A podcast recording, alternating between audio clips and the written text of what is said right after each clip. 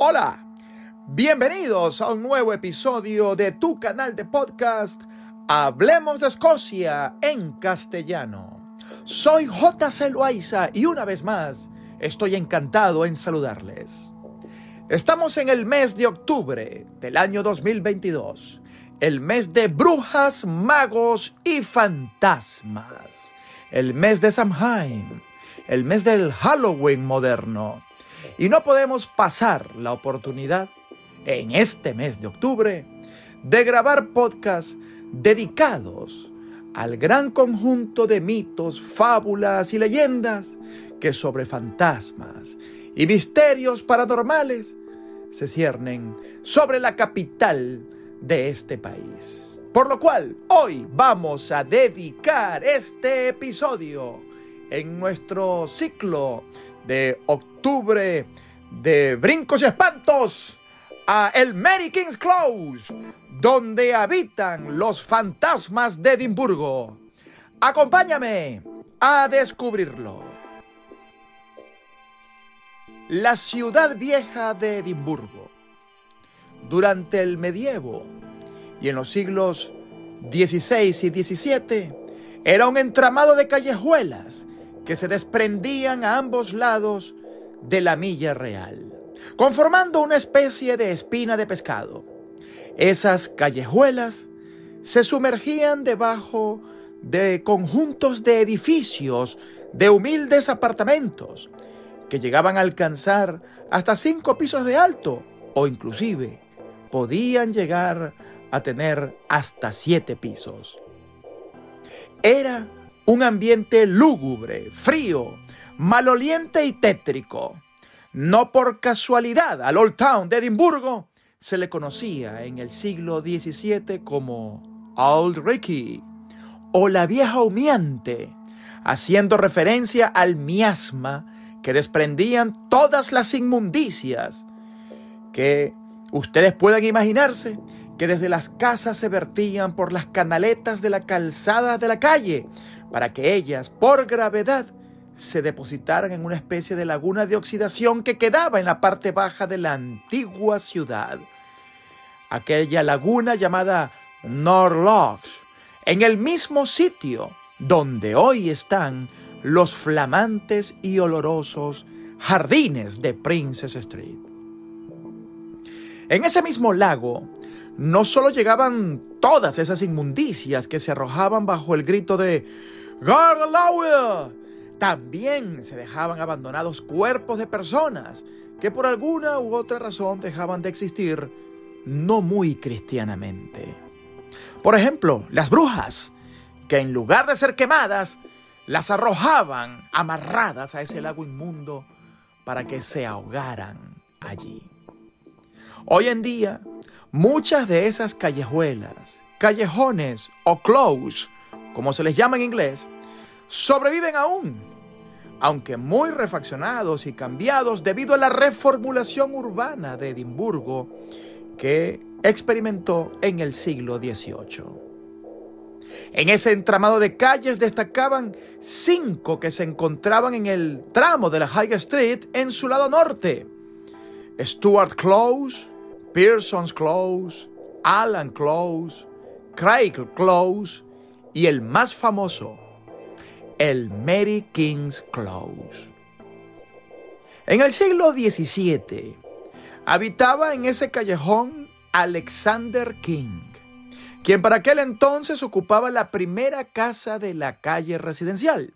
Un hombre tan popular que su carisma dio para que a esa calle le pusieran su nombre en el callejero del Old Town de Edimburgo. Es decir, se conocía en ese momento como Alexander King's Close.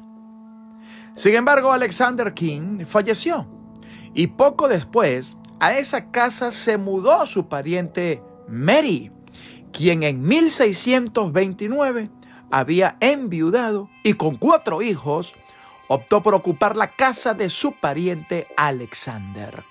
No pasó mucho tiempo para que el nombre Alexander fuese sustituido por el de la nueva inquilina, Mary King's Close.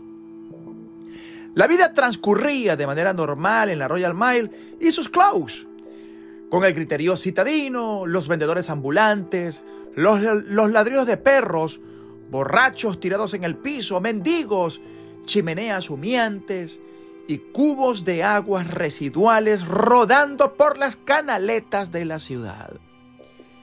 Dieciséis años más tarde se desata una de las epidemias más recordadas en Edimburgo, la epidemia de la peste negra. Por aquel momento, el puerto de Leith, al norte de Edimburgo, era un hervidero de barcos que atracaban allí procedentes de diversos puertos del continente, quienes además de traer mercancías y marineros sedientos de cerveza, whisky y mujeres, también venían plagados de ratas muy pulgosas que poco a poco convirtieron a Edimburgo en una ciudad estilo Walking Dead. Las personas afectadas por la peste negra presentaban síntomas muy bárbaros, como sus ganglios linfáticos inflamados y llenos de pus, que necesitaban ser drenados diariamente por médicos valientes que se enfrentaban a esa situación arriesgando sus propias vidas. Una gran cantidad de casas de todos los callejones o closes del pueblo viejo de Edimburgo se usaron para guardar gente en cuarentena. Y la manera de identificar a esas casas llenas de apestados era colocando una bandera o trapo blanco en puertas y ventanas. Así la gente sabía dónde estaban esos y les llevaban alimentos, bebidas, libros y hasta licor, dejándolos en los frentes de esas viviendas. Hubo un medio o un médico muy arriesgado más por dinero que por vocación realmente, llamado George Ray, quien sustituyó al médico John Paulitius, quien murió de peste en, el, en junio de 1645. El doctor Paulitius se había convertido en el hombre mejor pagado de Edimburgo a razón del papel que estaba jugando y que lo llevó a la muerte. Al momento de morir, ganaba 100 libras al mes, una suma totalmente astronómica para ese momento. El doctor Ree, su sucesor, también tuvo la misma ambición, pero este sí pensó en protegerse. Para aquel entonces se suponía que la peste era transmitida a través del aire por el efecto de la miasma, que no era otra cosa que la fetidez y el vaho producido por todo el detritus del Loch Nord y de los canales de aguas negras de los callejones. Por ello los médicos y voluntarios se protegían con unas peculiares máscaras de cuero que tenían una especie de pico que se rellenaba con hierbas y especias que pudiesen actuar de filtro purificador del aire y evitar de esa manera contaminarse de la peste negra. Sin embargo, el doctor George Ray también protegió su cuerpo con el mismo material de cuero doble, haciéndose un traje enterizo con capa, más la máscara particular y guantes de cuero hasta los codos, una especie de Batman picudo del siglo XVII. De esa manera, el doctor George Ray se convirtió en un símil de superhéroe que con su armadura de cuero evitaba el aire malo de la ciudad. Pero lo que realmente evitaba eran las mordeduras de las pulgas, que eran las verdaderas transmisoras de la enfermedad. Y así prácticamente era un aparente inmortal ante tanto enfermo agonizante producto de la septicemia. Una leyenda urbana en torno al Mary King's Close comenzó a proliferar en Edimburgo en la segunda mitad del siglo XVIII, es decir, 100 años después. A partir de 1750, la ciudad de Edimburgo comenzó a crecer aceleradamente, producto de la ambición de la corona de emular a Edimburgo arquitectónicamente con Londres. Y así, entre tantas construcciones, se completó el gran edificio del City Chamber, que es el actual ayuntamiento de la ciudad, una obra que comenzó a construirse en 1753, dirigido por el gran arquitecto escocés John Adam. El City Chamber se construyó sobre aquellos cinco closes, Stuart, Pearsons, Allen, Craig y Mary Kings. Sus habitantes fueron expropiados de sus casas y reubicados en otros sectores, quedando totalmente tapiados sobre las bases de esa gran nave de arquitectura georgiana. Debido a ello, ese complejo de callejuelas quedó olvidado y congelado en el tiempo, convirtiéndose en una especie de pequeña ciudad subterránea ubicada en el mismísimo casco histórico de la capital.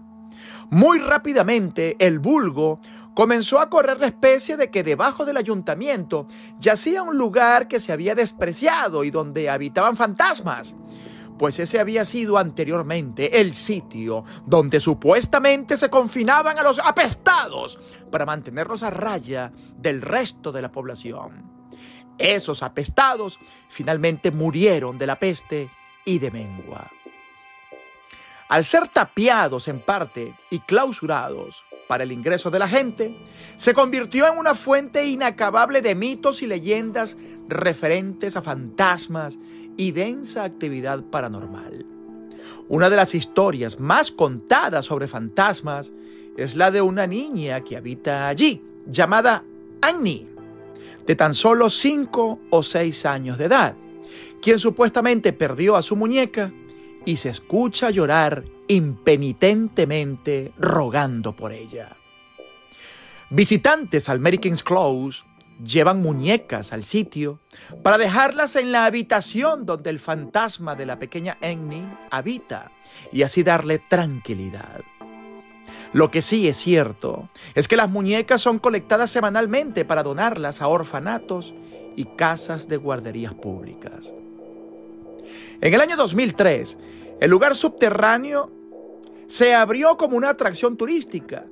Y más allá de los mitos y leyendas sobre fantasmas, el lugar se recreó para que hoy puedas entender el modus vivendi de la gente en aquel momento, de qué vivían y de qué morían. Encontrarás parte de las callejuelas, casas y enseres de hace unos 300 años, además de actores que recrean y explican particularidades de la vida social de aquel entonces y sobre todo acerca de la época de la fatídica peste negra. Si deseas escuchar más historias de fantasmas, asesinos y ladrones de cadáveres en este mes de Halloween, entonces busca en nuestra playlist los episodios, el número 1, Robert Kirk y la comunidad secreta, el número 6, James Douglas y la doncella, el número 23, Burke Hart, Sálvese quien pueda, el número 29, William Brody, celebridad de día, bandido de noche, el 32, Maggie Dixon no estaba muerta, estaba de parranda. El número 33, Sawney Beam, el demonio de Galloway y su clan antropófago. El número 59, el poltergeist de Mackenzie y el misterioso mausoleo negro. O el número 60, que habla sobre el asesinato de David Rixio, pasiones, intrigas y traiciones que hundieron a María Estuardo. O si lo prefieres, también escucha nuestro podcast del próximo domingo. Hablemos de Escocia en castellano. Solo unos minutos para descubrir una Escocia sorprendente. Producción, libreto y narración J. Loaiza. Amigos invisibles, nos escuchamos, nos escuchamos el próximo domingo.